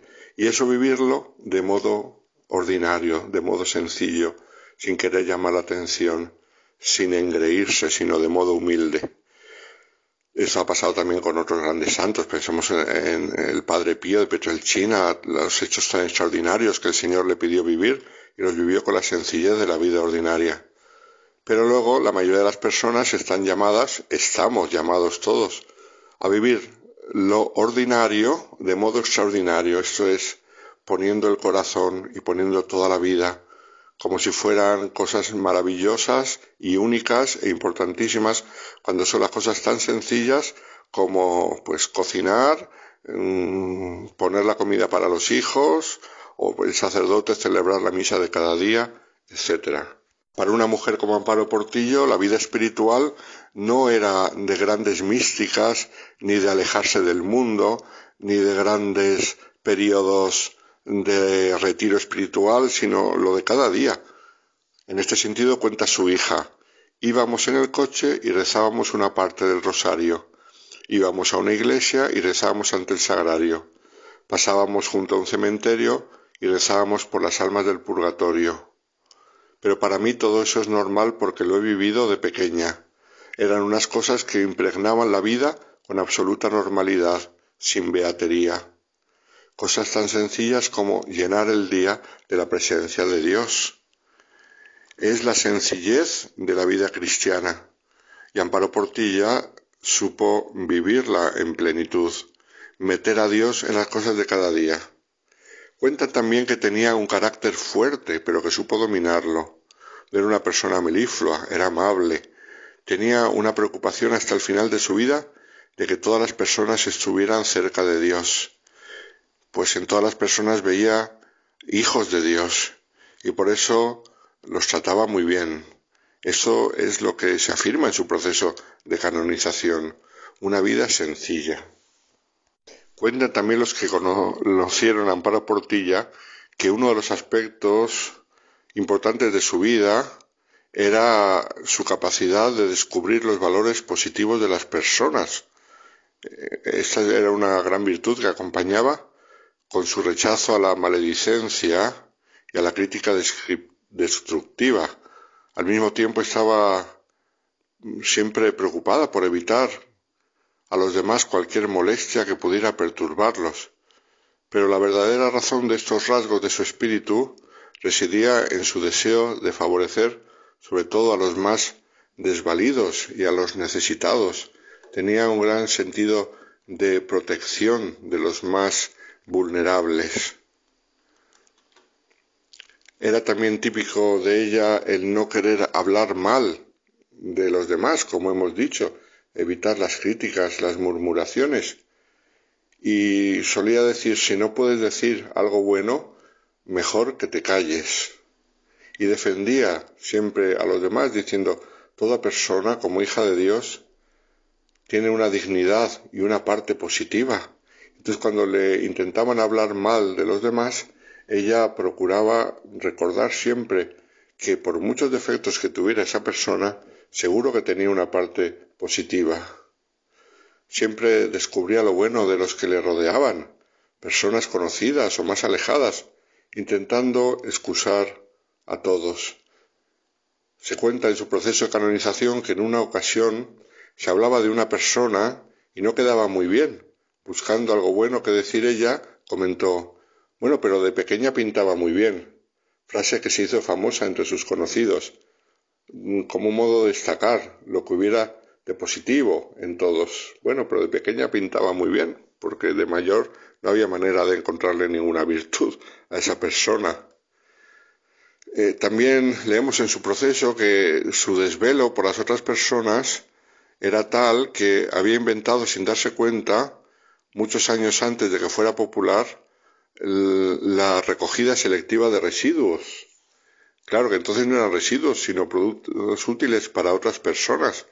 Mm, recogía cosas que pudiesen ayudar a los demás. Por ejemplo, hueveras mm, que habían tirado para la señora que vendía huevos, frascos para la que vendía miel, para la lechera de yogur, etcétera almacenaba cosas, las limpiaba, las arreglaba para regalarlas a otros que les podían servir, eh, o para ella misma, los almacenaba, almacenaba en la despensa y cuando visitaba a aquellos a los que le podía servir, pues mm, se lo regalaba como un acto de solidaridad. También fue una persona muy sensible hacia los ancianos y los discapacitados de los que se preocupaba de verdad. Se paraba, se interesaba por ellos, los visitaba en sus casas y aun cuando tuviera mucha prisa siempre encontraba un momento para atenderlos. Es así como se hace la santidad de pequeñas cosas, de pequeños detalles, la preocupación por los demás, por los enfermos, pero que eso es algo más fácil, preocuparse por los enfermos, pero también por las personas que están bien, el ver una cosa que le puede servir a otra persona y decir, ah, pues mira, esto lo guardo para dárselo a fulanita que le va a venir bien, porque hace mermeladas y estos botes le van a venir bien, el preocuparse del apostolado para que los demás conozcan a Dios, el preocuparse incluso por aquellos que meten la pata, no criticándoles, son detalles muy sencillitos que ella vivió y que la llevaron a la santidad, porque en eso está la santidad, en las cosas pequeñas de cada día. En febrero de 1994 le diagnosticaron un cáncer de pulmón en estadio avanzado. Las alarmas habían saltado unos meses antes, a finales de 1993, por Navidad, porque ella estaba muy cansada. Entonces eh, tenía varios hijos que eran médicos y le dijeron que se fuera a hacer unas pruebas, pero ella quiso dejar pasar las Navidades porque siempre había mucho jaleo en la casa en aquellas fechas, mucha gente, muchos invitados, y fue en febrero cuando se fue a hacer una radiografía de pulmón y vieron que tenía cáncer, con lo cual todos sus hijos se llevaron un grandísimo susto. Sin embargo, no se lo comunicaron de forma inmediata. Cuando su padre le contó a ella, cuenta una de las hijas el diagnóstico, mi madre se lo tomó tranquila y serena. Incluso se fue a su habitación tarareando una canción, La vie en rose de Edith Piaf.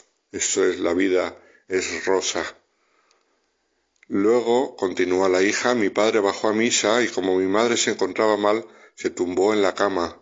Pero después pensó, ¿cómo me voy a quedar yo aquí? Voy a ofrecérselo al Señor. Y entonces bajó ella también a misa. Y así empezaron dos años y medio duros para ella, pero que según cuentan mm, los que la conocían, sobre todo los de su familia, los llevó con mucha alegría, ofreciéndoselo a Dios, luchando por vivir, porque era una persona que amaba la vida, que le ofreció a Dios todo y Dios sin duda aceptó ese sacrificio. Luego vinieron más pruebas porque todo tipo de tests médicos, algunos muy dolorosos, porque había que hacerlos con anestesia. Ahí vieron que tenía el cáncer en un estadio muy avanzado. Le dieron quimioterapia y con la quimioterapia lograron reducirlo para que se pudiese operar. Y se operó en noviembre. Le tuvieron que quitar un pulmón entero. La operación fue bien, pero hubo una complicación. En un caso de cada mil hay una posibilidad de que se mm, realce la tráquea y eso es lo que ocurrió. Entonces había que hacerle curas diarias entrando por el costado para limpiar, que no hubiera infección hasta que se cerrara la fístula de la tráquea. Y mm, después vienen otro tipo de complicaciones en su enfermedad, con lo cual fueron dos años de muchísimo sufrimiento. Sin embargo, ella lo vivió con mucha serenidad, con mucha paz, con alegría, intentando alegrar a los que tenía a su alrededor y que no sufriesen. Amparo terminó sus días alabando al Señor, rodeada de sus seres queridos, que al fin y al cabo eran su gloria y su orgullo, su familia, a los que había dedicado la vida, con los que se había santificado, a los que había ayudado a santificar, y además mm, con tiempo para dedicarse a muchos otros en la sencillez de una vida de esposa y de madre. Pues este ejemplo nos ayuda a todos, nos anima, que la mayoría de las personas llevamos una vida muy sencilla y en esa sencillez podemos ser santos y podemos hacer mucho bien a los demás. Un saludo a todos los oyentes de Radio María.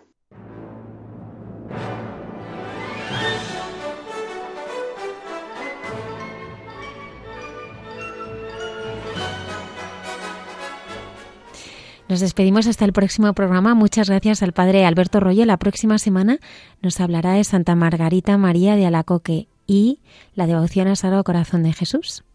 Muchas gracias por otra vez otro día con nosotros y les recordamos que nos pueden escuchar en www.radiomaria.es en podcast. Ahí pueden tienen todos los programas para volverlos a escuchar eh, y este también. La semana que viene estaremos aquí con nuevos e interesantes contenidos. Que tengáis una feliz semana. Muchas gracias por estar ahí.